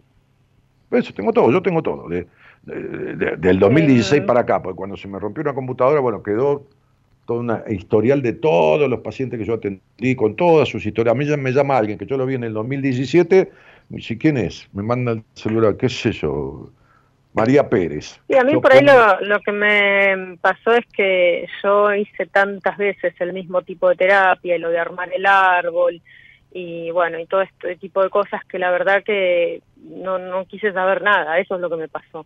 Y yo no te mandé a armar el árbol. No, no, vi cómo trabajaba esta terapeuta y, yo hice tantas veces el mismo tipo de terapia que dije, no quiero seguir perdiendo el tiempo en hacer lo mismo. Pero bueno, por ahí trabaja muy diferente, qué sé yo, voy a probar. Em, eh, no sé. Sinceramente no siento perdonar porque, bueno, el daño fue muy fuerte y sigue siendo eh, por más que yo comprenda que tuve una infancia jodida y todo lo que vos me digas, hay cosas muy crueles, eh, cosas perversas que no, no, no las puedo digerir, no hubo terapeuta que logre hacer que yo pueda digerir y perdonar todo esto. Bueno, pero vos preguntate, porque el, a ver, el problema del perdón es creer que uno no debe perdonar porque el otro no se merece que lo perdone. El perdón nunca es para el otro, el perdón es para uno. Porque si vos... lo, sé, pero no, no, no, lo logro hacer. Porque si vos, no, pero, pero vos sabes por qué no lo lográs, porque si vos perdonás cosas de una madre que no fue madre, de un padre que no fue padre, nada, que quedaron solo en ser progenitores, soltás, y si soltás ya no tenés ni progenitores. Es como si no tuvieras historia, como si no tuvieras familia, como si fueras un paria que nació de un repollo. Porque cuando uno no puede quedarse unido a, la, a través del amor, del amor lógico, del sentimiento positivo, digo, su papá y su mamá, siempre hay alguna cosa, va, no, joder, se queda unido con cuando no puede hacerlo, se queda unido por el único sentimiento que es tan fuerte como el amor, que es el odio y el rencor. Cuatro letras tiene el amor, cuatro letras tiene el odio.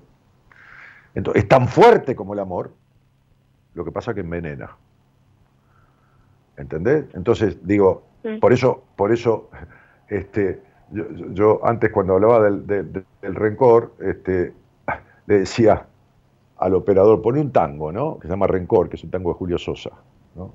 Este, y en el tango, Julio Sosa le dice a la mina de todo, ¿no? vos no lo conocés, ¿no? No escuchaste nunca ese tango, ¿no? Mm, puede ser que lo haya escuchado. Va. Eh, poné, Rencor por Julio Sosa, este, Gerardo, y vamos a escucharlo juntos. Sí, creo que lo escuché. Bueno, no importa. Escucharlo de vuelta. Que lo escuchen todos. Ahora lo voy a poner. Y, te, vas a dar cuenta, o te vas a volver a dar cuenta, no importa, este, a veces hace falta la repetición, este, o, hay momentos en que las cosas no entran como en otros momentos, eh, en, los que, en los que uno entiende de otra manera. Me acuerdo que otro día una paciente me decía, Dani, esa película que me mandaste a ver, yo ya la vi, pero la vi ahora y vi otra película. Y sí, claro, le digo, porque ahora venís de un mes y medio que estamos laburando todo el tiempo, constantemente, y entendiste un montón de cosas que te prepararon para ver las cosas de esa película que vos no quisiste ver, le dije en su momento, ¿no? Una película verídica que le, enseñaba ciertas cuestiones, ¿no? Una película que es una historia que escribió Pablo Coelho, bueno, Pablo Coelho. Entonces, bueno, es esto. ¿Lo, tenés, Gerardo? Sí, es ese rencor que, que es amor, que llaman amor, algo así o amor que llaman rencor. Sí, ya ponelo, ponelo. Sí, está bien, pero escuchá la letra bien. Escuchala.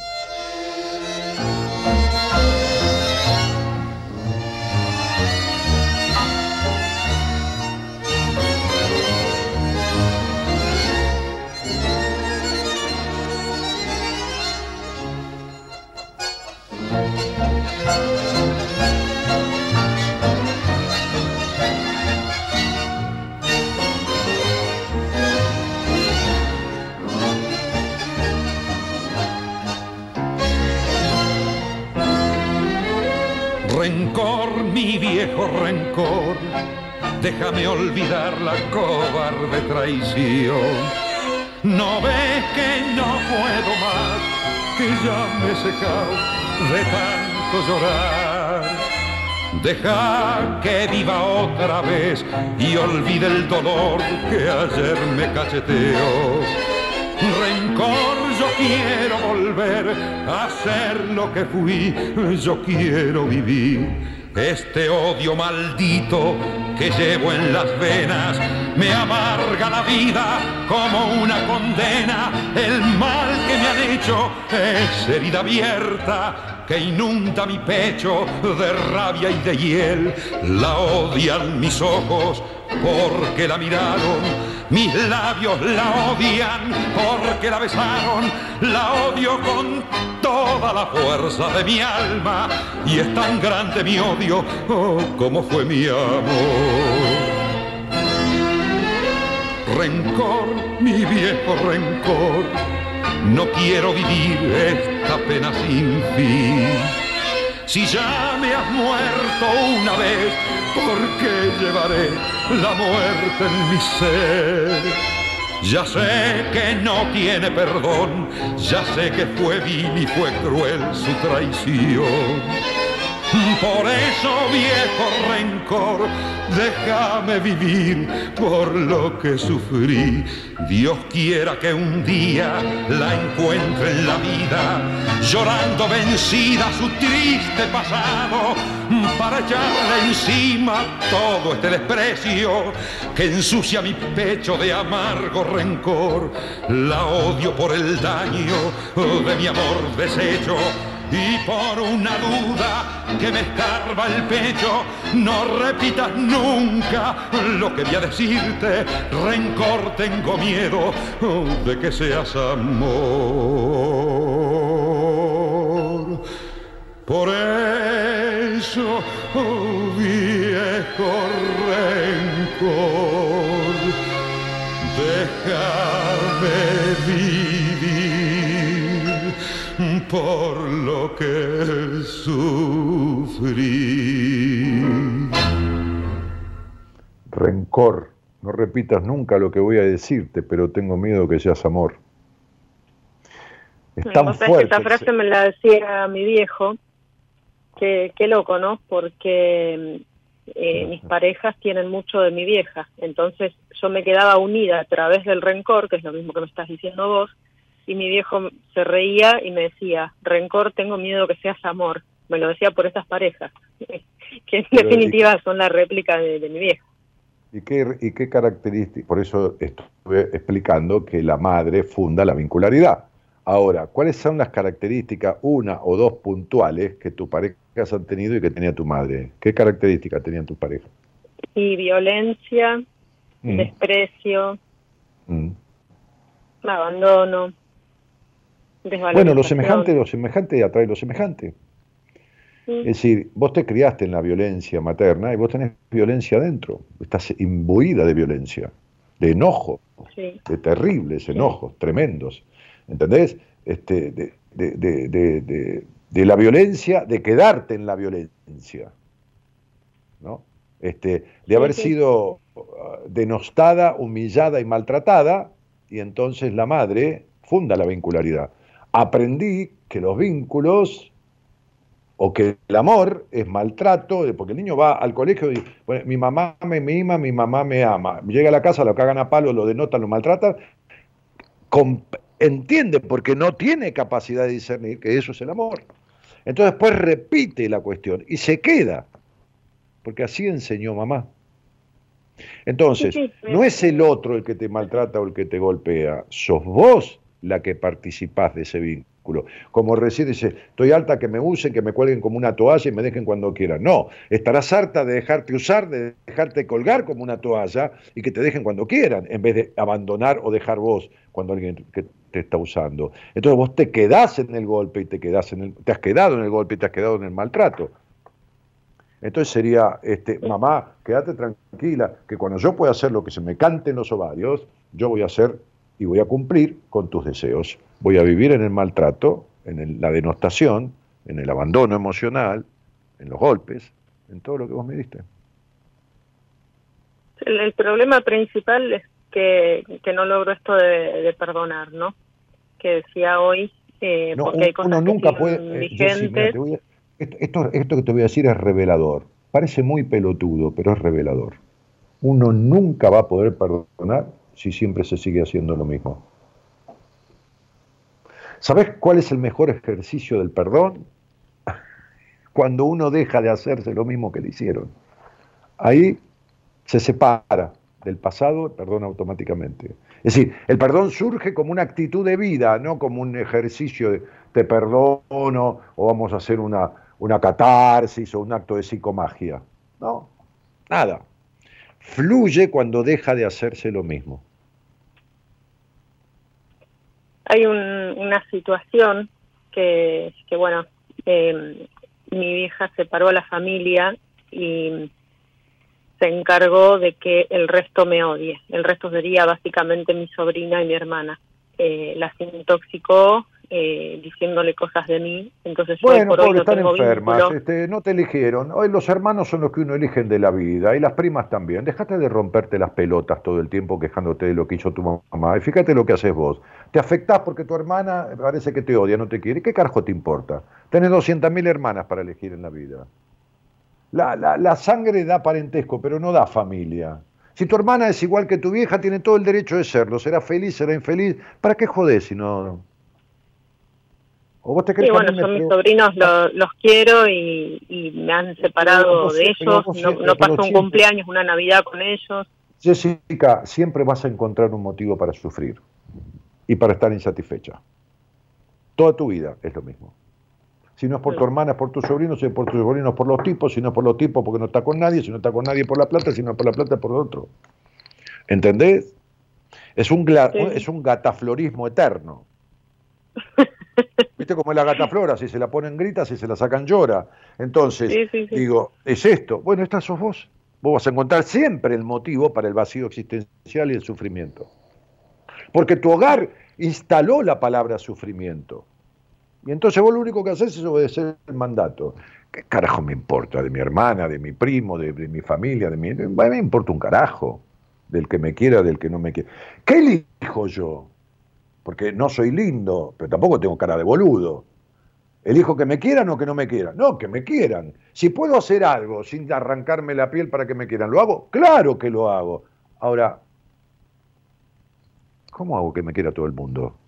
¿Y qué, carajo me importa si el que no me quiere es mi hermano, mi tío, mi primo, mi sobrino? ¿A mí qué me importa? ¿Qué tiene que ver? ¿De cuándo la sangre da familia? La sangre da parentesco. Nada más.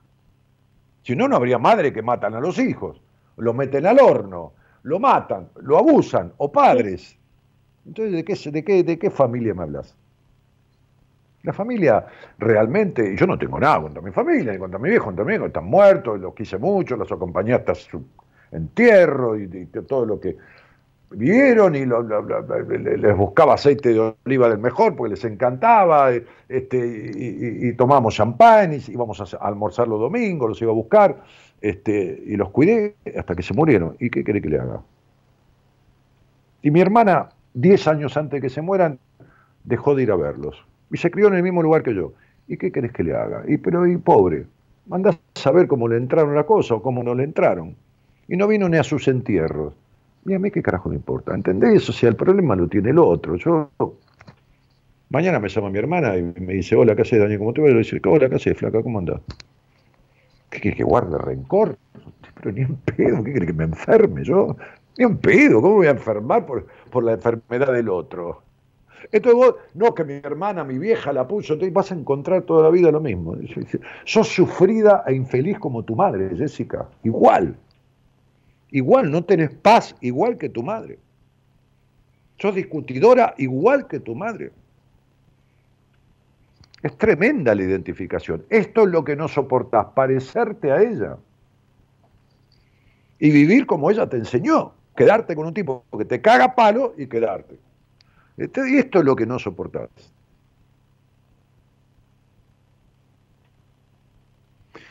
Pero bueno, ¿qué crees que te diga? No me hables de los terapeutas, porque el 95% de los terapeutas del mundo no sabe una mierda. Sí, sí. Bueno, perfecto. El 95.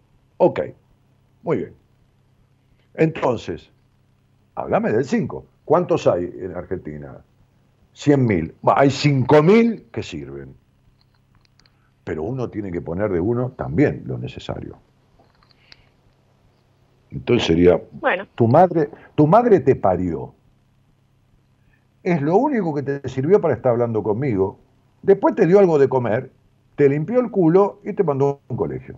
Bueno, en el medio te cagó a palo, en el medio no te dijo te amo, en el medio un montón de cosas, está enferma. La vieja está enferma, enferma, es una mujer enferma. Bueno, ok, listo. Agarrá lo que sirvió y poné lo que falta. Si tuviste una madre que nunca supo disfrutar de la vida, no, te hagas lo mismo. Porque entonces no hay manera de sí, Sí, es eh, por ahí decirlo y todo es muy fácil, pero a mí me pasa que, que por ahí no puedo superar ese vacío de no tener una mamá y he tenido otros vínculos como para compensar eso, pero es como que... No, no, un clavo no saca otro clavo. El vacío de no tener una mamá, no, no, no, eso es un pretexto. Tú nunca creciste, amor mío. Vos creciste de chica, mira, vos de chica perdiste la infancia, pero como si fuera, qué sé yo, no sé, una pluma al viento. Y de grande sos aniñada, tres, cuarenta y pico de años. El vacío de no tener una mamá. No. No. bueno, yo no lo puedo superar eso, Dani. Yo estoy como una nena chiquita, pollito mojado, eh, con ese tema y no lo puedo superar.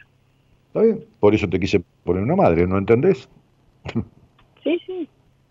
Sí, la teoría, yo entiendo todo. Después, en los hechos, eh, este, me siento una, no chiquita que quiere estar aupa de la madre. Vos no entendés todo, porque después haces lo que vos querés, ¿entendés? Bueno, ahí está la, el desfasaje. No, no, ahí está el abandono, si vos creciste en el abandono. De padre y de madre, de los dos. Y bueno, y te abandonas todo el tiempo. Bueno. Mira, Jessica, este, así como lo, que rompe los mandatos son las acciones, y así como vivís que es accionando siempre en contra tuyo, porque supuestamente tuviste a tu madre en contra tuyo, ¿no? Y la tuviste porque le puso a tu hermana en contra tuyo, todo esto, lo otro, ¿no? Bien, ok. Y vos accionas en contra tuyo. Porque, como te digo, vos tenés un sano vínculo, un, insano vínculo y te quedás. Este, vos te lamentás no por la amiga que te quiere, sino por la hermana que te odia. Este, no disfrutás de la amiga que podés conseguir, y no, de la hermana de la vida, ¿no? Como tengo yo, ponele. No, disfruta, este, sufrís por la que no te quiere, no disfrutás de la que te puede llegar a querer o te armás un vínculo para el disfrute, ¿no? Como decía Epicuro, ¿no? Que yo decía al principio del programa, este, la manera de resolver el sufrimiento en la vida es acercarse lo más posible al placer, ¿no? Entonces, los acciones rompen los mandatos. Mientras vos acciones en en el capricho obsesivo, porque eso es una obsesiva, por eso tuviste obsesivos de pareja, de tener lo que no querés, eh, eh, eh, tener lo que no podés, ¿entendés? Y, no disfrutar de lo que sí podés, entonces vas a seguir siempre lo mismo, amor mío. Entonces vas a ser una iglesia abandonada, no tenés cura. Claro, con una iglesia abandonada no tenés cura. ¿Por qué? Y porque seguís siempre lo mismo. Me importa un carajo que me quiera todo el mundo. Yo quiero tener una madre que me acune. Y me importa un carajo que yo tenga, consiga o pueda obtener gente hermanas, con, amores fraternos, hermanarme en la vida con alguien. Yo quiero que me quiera mi hermana. Bueno, querida, entonces estás jodida. Y vos sabés que sos obtusa y cerrada de esa manera. Que querés lo que querés y no hay manera, hay que operarte el cerebro y ponerte un papel con la idea diferente, porque te quedás en la tuya. Por eso el karma es un 13. En España dicen, se quedó en sus 13, porque es el karma 13, el del cuadrado. Entonces, no es que vos seas cuadrada, es que te encerrás en tu deseo y no hay manera ni operándote la cabeza. Por eso te cagas de risa, porque sabes que eso es así. Y eso es lo que te lleva a esta muerte emocional, a este vacío y a estos vínculos de mierda. Entonces sería, mira, no me importa, yo entiendo todo, pero no quiero perdonar. Bueno, listo, ok. Es que nunca vas a perdonar si vos te haces lo mismo. Lógico. ¿Se entiende eso? Sí, sí, me, aclaraste. Si, yo sufro, si yo sufro porque mi hermana no me quiere, pero no valoro, ¿no? Es decir, qué sé yo, no sé. Este, este, yo un día dejé un amigo en la casa a las 3 de la mañana, a las 6 de la mañana se pegó un tiro. Entonces el tipo me dijo, estaba tomándose un whisky, yo le pedí porque quería hablar conmigo, dije, mira, si te tomas un whisky solo, hablamos, flaco, pues si te vas a tomar cuatro, cinco, seis, medio whisky como, como vos haces, entonces yo no me quedo hablando. Porque en, un momento ya el alcohol, no, no, me, tomo dos medios, bueno, está bien, listo. Entonces en un momento el que estaba peleado con el hijo, con la nuera, con las dos hijas, con los nietos, con todo, me dijo, ¿sabes qué pasa? Ya estaba caliente, ¿no? Que yo no puedo hacer que todo el mundo sea como yo quiero que sea. Y le dije, querido, ¿Me pedís opinión? Sí, no lo vas a lograr nunca.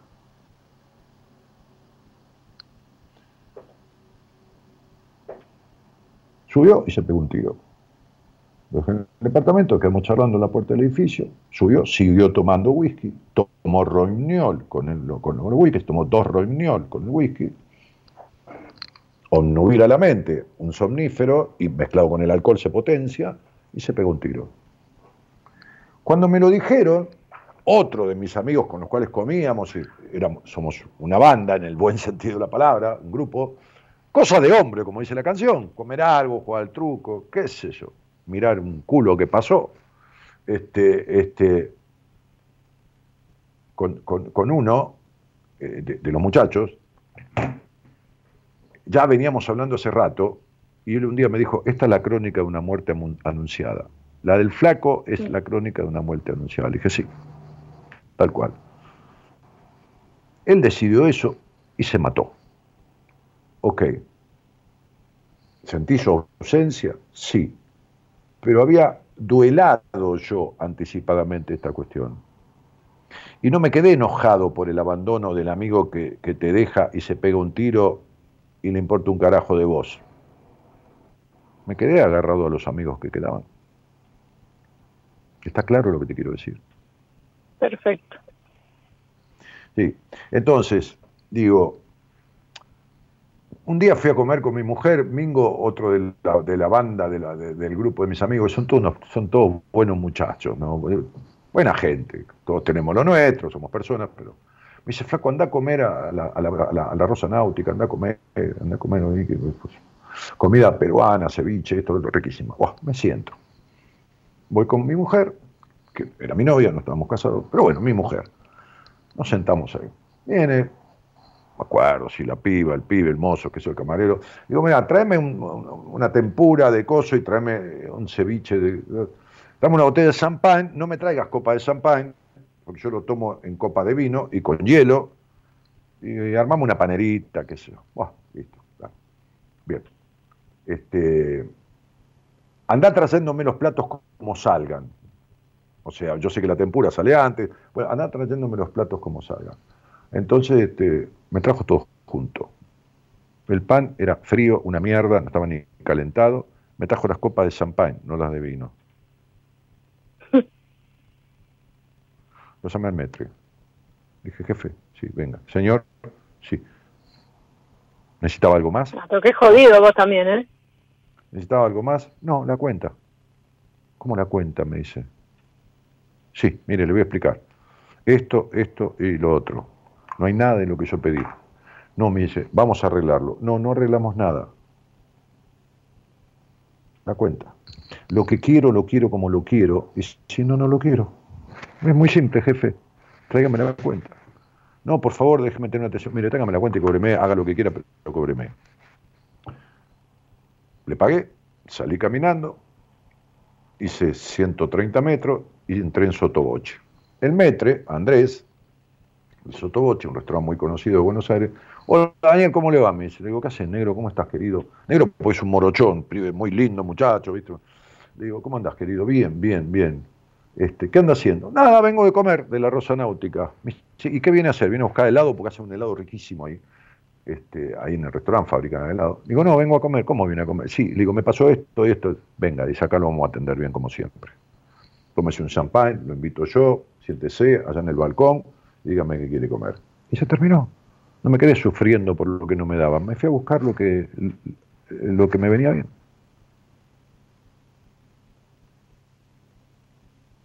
¿Entendiste? Sí, sí, sí.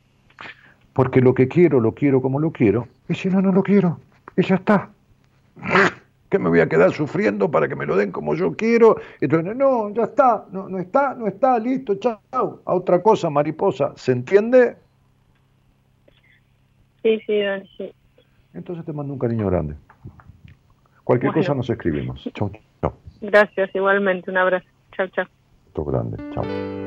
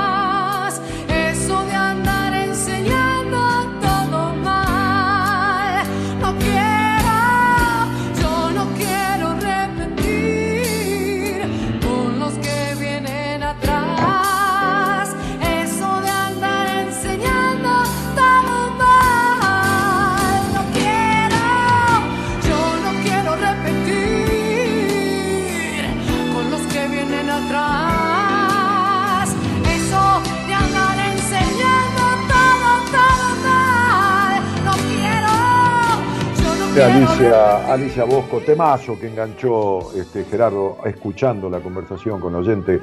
Alicia Bosco dice, buenas noches Dani, eh, que temita hoy, gracias a vos la culpa no está ya presente. No, gracias a vos, hemos trabajado juntos de eso y vos, si no, vos no haces tu parte. Norma dice, hola Dani, yo como madre soy muy sobreprotectora y siento que le quité todas las herramientas a mi hija. Y el sobreprotegido, el hijo sobreprotegido siempre se cree un inútil, porque todo le tuvo que ser dado entonces después no crece, siente que todo le tiene que seguir dando, siendo dado y no, no, no, no, se, no se vale por sí mismo. Se arregla, por supuesto, ¿no? Este, pero, pero Juan dice, buenas noches, Dani. Juan de Luz dice, muy bueno el programa. Yo hice el curso de numerología tuyo y lo recomiendo. Un gran abrazo, maestro. Bueno, me alegro que te haya servido. Este, Martín dice, hola, por las dudas lo borré. Bueno, está hablando con, con alguien del, del grupo. Saludo, maestro, dice Fabio Escobar, un amigo el dealer, el que me provee a mí, a muchos de mis amigos de los vinos tan ricos que, consiguen bodegas boutique. Este, eh, ¿Qué más? Es cierto, no nos queremos ir, te re extraño, dice María Cecilia. Bueno, hola, genial tu programa, Dani, dice Marcelo, Cristina dice buenas noches, Elizabeth que saluda también. Eh, sí, dice Elizabeth, a mí me pasó con la película. Sí, claro. A veces uno, en un trabajo en terapia, el terapeuta manda a ver un largometraje, una película verídica, y uno la vio, pero no, entendió lo que había que entender, ¿no? Este, bien. Eh, ah, me gusta tu expresión, Dani, dice, este, no sé cuál. Eh, eh, Maris, dice, Dani, yo elegí olvidarme, mira lo que es mentirse, ¿no? Dani, yo elegí olvidarme de todo lo que me hicieron de niña. No tengo rencor, no me interesa, no pude tener pareja de, convivencia, sigo sin involucrarme en profundidad, creo que es eh, autodefensa. Mirá de qué manera, no te olvidaste de nada. ¿De qué te olvidaste? Nadie se puede olvidar. Tanto que te afecta en tu vincularidad, ¿no te das cuenta? ¿Entendés? Entonces, sigo sin involucrarme en profundidad con el claro, el miedo al abandono, ¿entendés? No es una autodefensa, es un autocastigo. ¿Qué va a ser una autodefensa? ¿Me explico? Este, entonces sería, mira, yo disfruto mucho de, ir a comer afuera, Dani, pero, pero disfruto mucho. La verdad que me, encantaría. Pero una vez me atendieron mal en un restaurante, no voy más a ninguno. Es una autodefensa, para que no me atiendan mal. me, prohíbo de lo que quiero, ¿entendés? O sea, no, ¿qué autodefensa? Autocastigo. Pero, viste, eh, las personas quieren analizarse a sí mismas, resolver todo, poner todo en caja, esto lo saco, de esto me olvido, de qué, qué me olvido, nadie se olvida de nada. Lo que la mente resiste, persiste. Cuanto más quiere evitar, más se instala. Eh, bueno, no te victimices, dice Diana, seguro para Jessica. Uno de los mejores programas, dice ahí alguien. Este, gracias, Diana, que bien me hizo escucharte, dice alguien ahí. Patricia Casale dice, se sale, se, se sale, dice, qué placer escucharte. Me encantó lo del restaurante, así es, Daniel, dice. Este, me perdí el llamado, pero te veo el lunes, dice Patricia. Bueno, mejor tiene una entrevista conmigo. Ah, no, los lunes no. Ah, el, lunes este, te habrá dicho la productora que te vas a llamar para hablar conmigo. Eh, lo que quiero lo quiero como lo quiero, si no, no lo quiero. No es para nada un capricho, justamente lo justo para... Ah, no, ¿qué va a ser un capricho? No, un capricho lo quiero de esta manera, andá, tráemelo de vuelta, eh, tráeme la copa. no, lo que quiero, lo quiero como lo quiero, y si no, no lo quiero, no hay ningún problema. ¿Qué problema hay? Listo, ahora me voy a mi casa, digo, voy a comer una empanada. Llego, no hay empanada. ¿Qué sé yo? Se las comió Gabriela. No sé, digo, no, tampoco había empanada, pero es una manera de decir. Pero agarro un pedazo de pan, que tengo un pan exquisito con semillas, lo tuesto, le pongo queso, queso por salud, pero derretido, como digo siempre, un poquito de sal marina, aceite de oliva, orégano triturado entre los dedos para que despida el olor, pero es riquísimo. No está la empanada, quiero empanada, no lo tengo como que, no lo quiero, listo, chavo, lo, sustituyo por otra cosa, pero Dios y la Virgen, si no, no hay manera, no se puede vivir la vida de, ¿Entiende? ¿Qué capricho? Nadie habla de capricho. No, estamos hablando de gustos este, y de no sufrir al pedo. este, Fernando dice, espectacular charla, esta emisión es una clase magistral. Bueno, tampoco. Este, gracias, muy cierto lo que dijiste de mi mensaje, dice Nieves. Ah, este episodio me encantó, dice Somos Uno. Blanca dice, siempre tan claro. Fui tu paciente y sigo aprendiendo cada vez que te escucho. Ah, yo también sigo aprendiendo, tranquila, a ver si te crees que, que la tengo todas sabidas. No, para nada. No me quedé sufriendo por lo que no me daban, me fui a, buscar lo que yo quería. Claro, lógico. Olvídate. Pero, pero, a ver, chicos, es, es, una cuestión de sentido común, no, no es que yo... ¿entendés? Este, ah, soy Aristóteles. No. Este. Ah, sí, me llaman el lunes, Patricio. Bueno, el lunes charlamos, Pato. Bueno, gente, me estoy yendo, ¿no? Este, si no, se van a aburrir. Este, este, eh, ¿qué, hay mañana? ¿Qué hay mañana en el programa? Que no sé, la productora anda. Mañana Alejandra, mirá, Alejandrita, Soria, Alejandrita, digo, Alejandrita es, no sé, una mujer de cuarenta y pico de años, una hija ya mayor de edad y, todo, pero este, Alejandra Soria, licenciada en psicología, este, del equipo de profesionales del programa, mañana conduce ella, así que nos vamos, de la mano del señor Gerardo Subirana, que opera técnicamente y coordina él elige la musicalización del programa de acuerdo a lo que va sucediendo. ¿Eh? Este, eh, ¿Y qué más? Ah, eh, sí. y, la productora, Eloisa. Eloisa Norita Noralí este, Ponte. Ah, sí, bueno, ¿qué vamos a hacer? Es lo que tenemos acá, es el conductor que tenemos, es el operador que tenemos, y lo que hay como es lo único, es lo mejor. Así que los, tres somos los mejores porque somos lo único que hay a esta hora en esta radio. Entonces, lo mejor de esta radio a esta hora somos nosotros. ¿Por qué? Porque es lo único que hay. Bueno, señoras, señores, mi nombre es Daniel Jorge Martínez. Le mando un cariño grande. Este, y, muchas gracias por estar. Yo regreso el lunes, que tengan un buen fin de mañana, buenas compañías, el viernes Tarot, mañana Alejandra Soria, psicóloga, el viernes Tarot con Mora Conti, y llevamos 29 años y pico de programa. Chau, chau. Gracias por estar. En la vida hay cosas chotas que te pueden poner mal y otras que solamente te hacen putear. Cuando estés pum para abajo, no te achiques, canta un rato, y eso va a hacer que todo marche bien. Toma lo bueno y déjalo